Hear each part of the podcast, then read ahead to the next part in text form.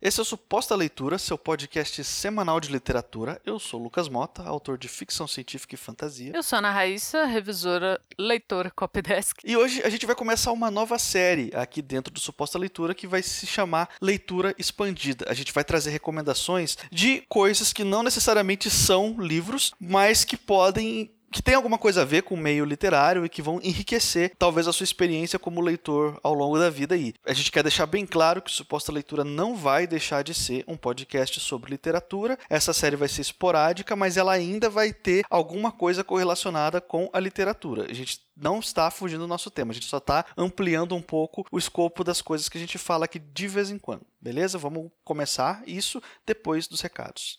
Como a gente sempre lembra aqui, se você trabalha com texto, se você escreve, tanto eu quanto o Lucas podemos te ajudar na finalização desse texto. Eu trabalho com revisão, com copidescagem, com edição de texto. Se você já tem o material preparado, a, a diferença do meu trabalho para o Lucas é esse, eu já pego o seu material preparado e você quiser apresentar para edital, é, sendo ficção ou não, não ficção, se você quiser deixar esse texto pronto para edital, para entregar, para submeter algum, alguma leitura crítica ou outras e precisar de uma ajuda para finalizar ele, tanto gramaticalmente como a sua narrativa, verificar coisa em coerência, é só entrar em contato. Nossos contatos estão sempre aqui, é só dar um alô que a gente faz esse, essa amarração aí. E eu também presto o serviço de leitura crítica, que é enquanto você ainda está criando, construindo o seu texto, é ainda na parte criativa. Você contrata um profissional para ler e dar um parecer sobre o que está funcionando e o que, que não está funcionando no texto. É muito bom para te ajudar a ter um pouco mais de segurança com a sua história, o que, que você quer construir e entender o, os seus pontos fortes e os seus pontos fracos. Meus contatos também vão estar aí na descrição caso você queira pedir um orçamento.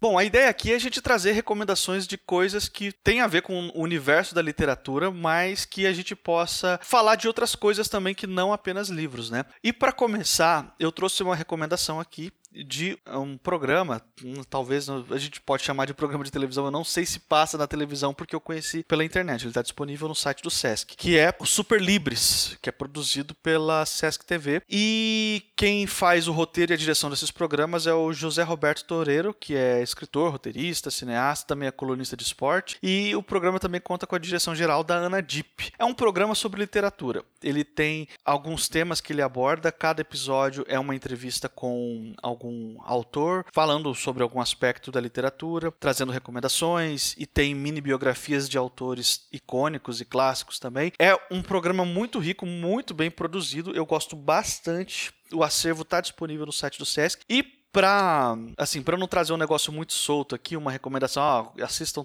todos os mais de 70 episódios do Super Libres, eu trouxe um episódio que é para servir assim como recomendação inicial para vocês, que é um episódio que fala sobre humor, sobre comédia na literatura, que é entrevistando o Luiz Fernando Veríssimo. É um episódio muito legal, muito interessante, inclusive é, é, eu sempre gosto muito de ver o Veríssimo falando, assim, eu acho que ele é um cara muito muito acertado nas ideias dele. Enfim, eu deixo a recomendação aí. Eu também aproveito para falar uma coisa que eu percebo no nosso meio literário, faltam entrevistas com autores. Volta e meia eu procuro entrevistas com autores que eu gosto, que eu, que eu acompanho bastante e é muito difícil encontrar. É, os veículos não, não estão dando esse tipo de atenção para os autores no sentido assim, meu, o que, que você está produzindo, o que, que você está lançando agora, sabe? E os leitores, as pessoas que acompanham, que estão esperando por, por esses novos lançamentos, eles acabam ficando assim sem esse conteúdo, que é um negócio mais comum em outras áreas, né? Na, na área musical, na, em outras, enfim, na, na, no cinema e tal, em outras áreas, em outras artes é, é, é, mais comum você encontrar entrevista com as pessoas por volta de seus lançamentos e seus novos projetos. Então, o Super Libres ele acaba suprindo um pouco, mas eu deixo também esse recado aí para você que está ouvindo e por um acaso tem algum veículo de comunicação, leve em consideração isso, entreviste autores, porque a gente não tem muitas entrevistas disponíveis por aí. Nossa, tem tempo que eu não, não vejo Super Libres, eu também gosto muito. A última coisa que eu vi deles, eu acho que foi ano passado, é um episódio sobre literatura e violência também muito legal legal.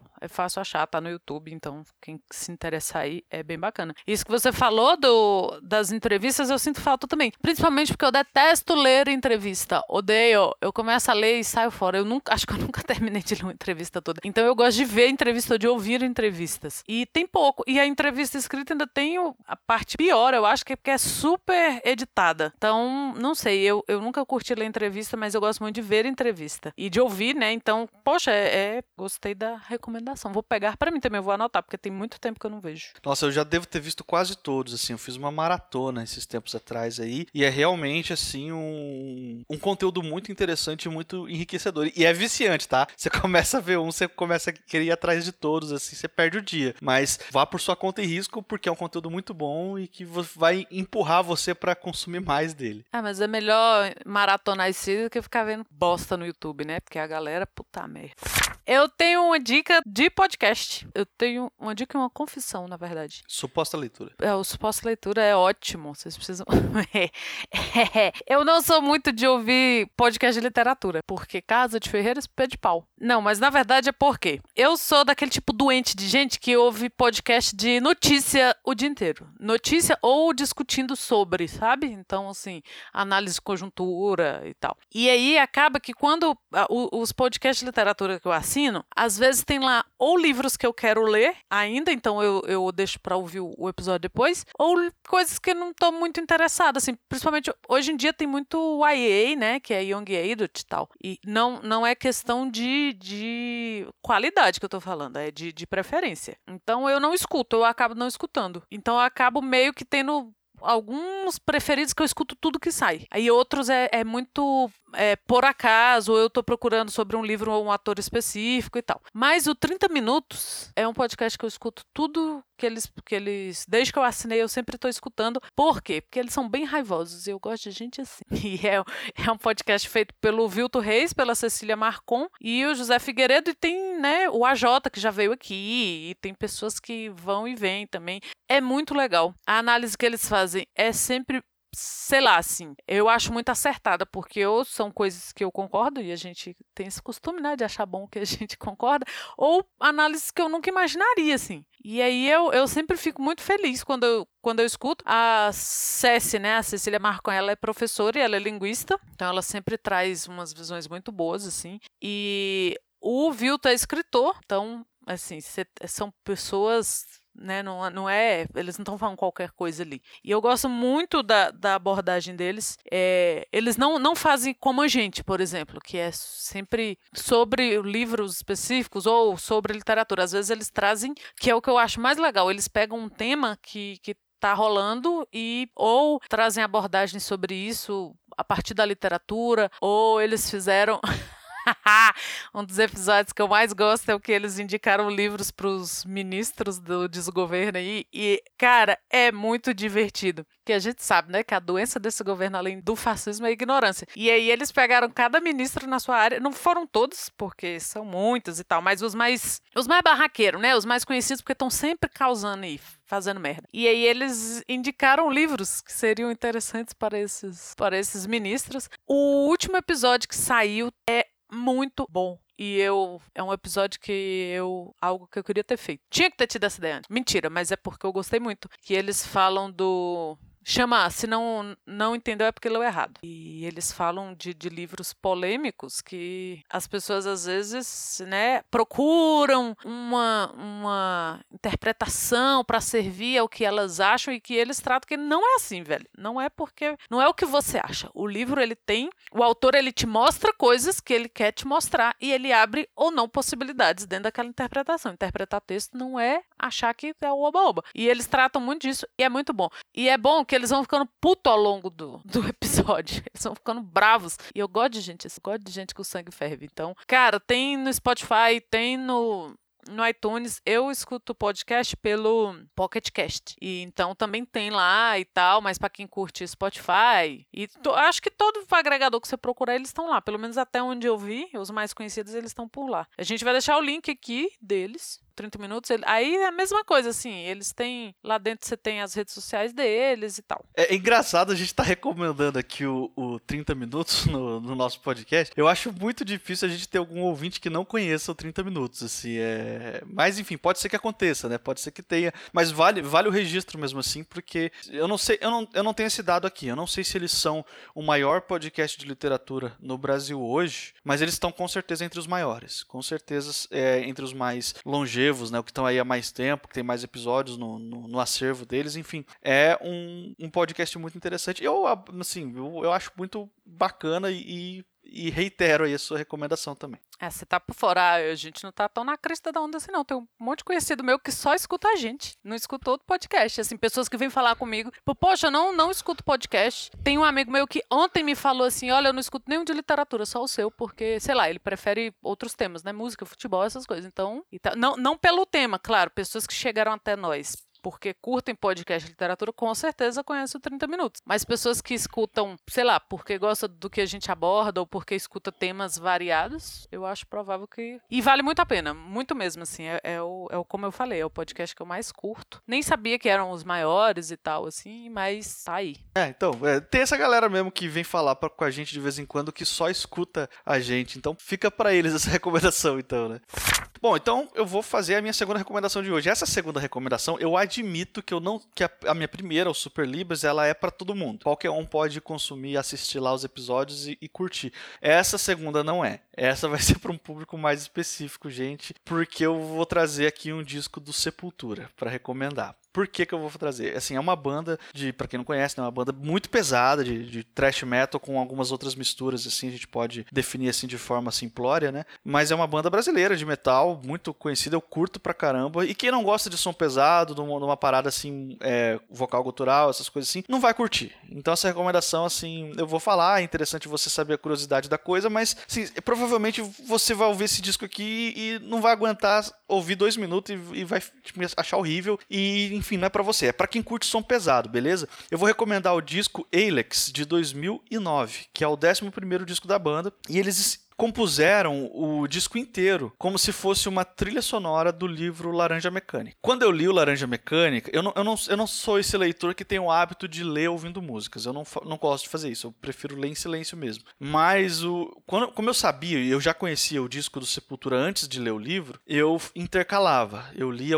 um ou mais capítulos do livro e aí lá ouvi um pedaço do disco. Chegou um ponto que eu comecei a perder noção da realidade. Assim, o negócio é muito imersivo. É uma experiência muito única porque eu acho que o estilo da banda casa muito com o estilo caótico do livro e, e, e sujo e, e pesado pra caramba, denso demais. Então, eu acho que esse disco em especial ele, para mim, ele, ele funcionou como uma alavanca que levou a minha leitura para uma, uma, outra experiência. Foi uma experiência muito diferente do que eu costumo ter com literatura, assim. Ele, ele trouxe algo a mais, ele trouxe um elemento adicional, é, com, tentando se propor. Ele, o, o Sepultura tem um outro disco também, eu acho que é o disco anterior desse daí, que é o, o Dante, alguma coisa, não, não, lembro agora o nome, mas que ele, ele faz a mesma coisa, ele, ele se propõe a ser uma trilha sonora do livro Divina Comédia. E, mas eu não, eu não li o Divina Comédia ainda, né? Mas eu acho que, eu sinto que o, o, o estilo da banda casa perfeitamente com a distopia caótica e densa pra caramba que é o Laranja Mecânica. Então, eu deixo essa recomendação aí com o aviso de que você também pode perder um pouco a noção da realidade quando você estiver fazendo essa experiência de ler o livro e escutar o disco, porque é realmente um negócio que beira a loucura, assim. Pô, mas esse livro já é um negócio que, né, eu confesso que eu nunca terminei de ler, mas por quê? Porque é, é perturbador. Aliás, no, nesse episódio que eu comentei do 30 minutos, tem isso aí, a galera falando que a galera. Ah, é laranja mecânica, uhul! Bicho, laranja mecânica é um negócio muito sério. E, nossa, eu te pago o almoço se você adivinhar o que que eu vou. que que eu vou indicar agora? Minha recomendação. Tandã. Vamos, Vamos lá. lá. Todo mundo já deve ter visto na Netflix. Entrou em, no catálogo deles há um tempinho um documentário de 2015 sobre quem? Sobre Gabriel Garcia Marques. E aí eu vi, eu já tinha visto esse, esse documentário numa mostra de cinema que teve aqui em Brasília. Sei lá, eu acho que há uns três Acho que na época que ele, que ele foi feito, ele, sei lá, tem uma hora e vinte, né? E é muito bom é muito bom para quem curte literatura latino-americana, para quem curte literatura no geral, para quem curte o Gabriel Garcia Marques. É muito legal. Ele mostra vários lá, apesar de ser um, um documentário curto, né? Pra um, sei lá, não é um documentário de duas horas, duas horas e pouco. O tom dele é muito bom e ele pega pessoas falando do Gabriel Garcia Marques que você nem imagina que teriam essa amizade em comum. Entre elas, o Bill Clinton e o Fidel Castro. Você vê assim. E você vê outros lados do Gabriel Garcia Marques que a gente não imagina quando você só lê, né? Que é, sei lá, o, o, o lado político dele, e não só de preferências políticas, mas como ele é, fez né, toda essa ligação na América Latina na época do, do, da Revolução Cubana e depois você teve os intelectuais meio divididos ali com, essa, com a questão cubana e tal. E ele sempre foi muito mais enfático nas suas preferências. E ele teve esse, esse trânsito político, né? Ele era amigo pessoal do Fidel Castro e ele era um grande admirador do Che Guevara. E ao mesmo tempo ele, sei lá, o Bill Clinton gostava tanto dele que quando ele lançou um dos seus livros ele mandou pro Bill Clinton autografado. Então, é muito legal. E tá na Netflix, não precisa alugar na internet, mas se quiser alugar na internet para ter, pode também. E chama A Criação de Gabriel Garcia Marques. Não sei se eu falei o nome, A Criação de Gabriel Garcia Marques. Fácil de achar, você coloca Gabo lá, aparece. É, para quem tá chegando agora e não, não conhece a gente ainda, eu quero dizer aqui, explicar para você, contextualizar que a Raíssa, ela tem um negócio com o Gabo. Ela, ela realmente vai além de qualquer admiração e de, de qualquer, enfim, adoração